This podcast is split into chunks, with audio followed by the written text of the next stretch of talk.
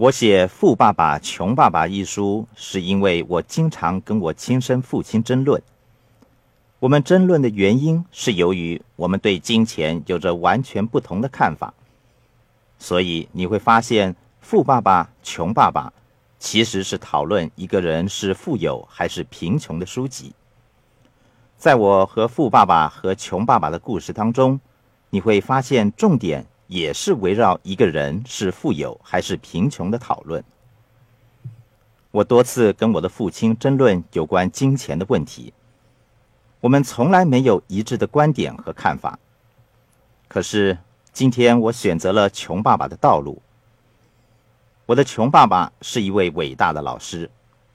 我前半生过的生活像我的富爸爸，至于后半生，我想当一个老师，像我的穷爸爸一样。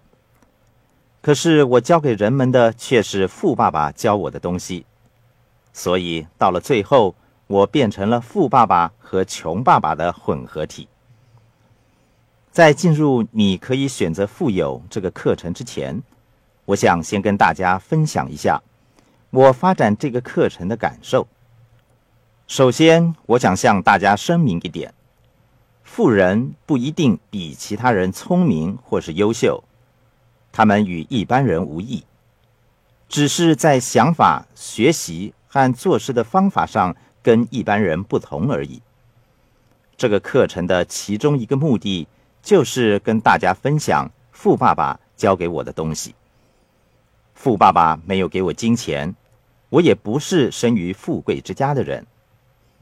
大学毕业的时候，父亲对我说：“祝你好运，你的前途就在你的手上。”我需要为自己支付学费以及其他的一切费用。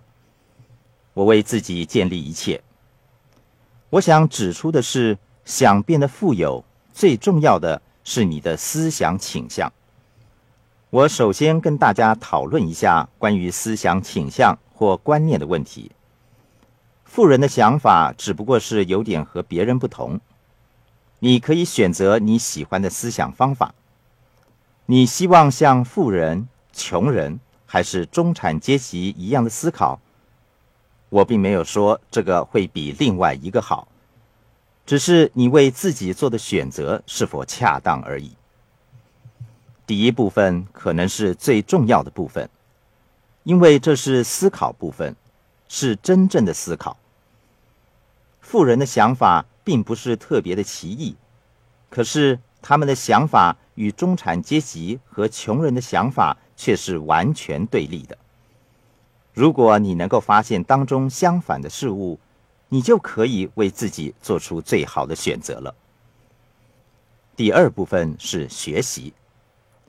我们的学校教育并没有教我们有关金钱的知识。富人有一定的优势，因为他们在家里教孩子们有关金钱的观念。我许多有钱朋友的孩子，早在上大学之前。已经拥有自己的投资组合，其中有些投资额高达数百万元，所以他们的思考方法和智力的发展都是不同的。穷爸爸说：“找一份好工作。”富爸爸则说：“学习投资。”对我来说，这是两种截然不同的观念。第三部分是实践。富人跟一般人没有什么不同，只是他们的做事方法跟别人不同而已。你可能会发现，你跟富人做着相同的事情，可是你们却得到不同的结果。这个课程是为了启发你的想象力、挑战你的信念而设计的，但是最后选择权还是在你自己的手上。你可以选择成为富人、穷人。或是中产阶级，这个课程的目标就是为大家提供选择。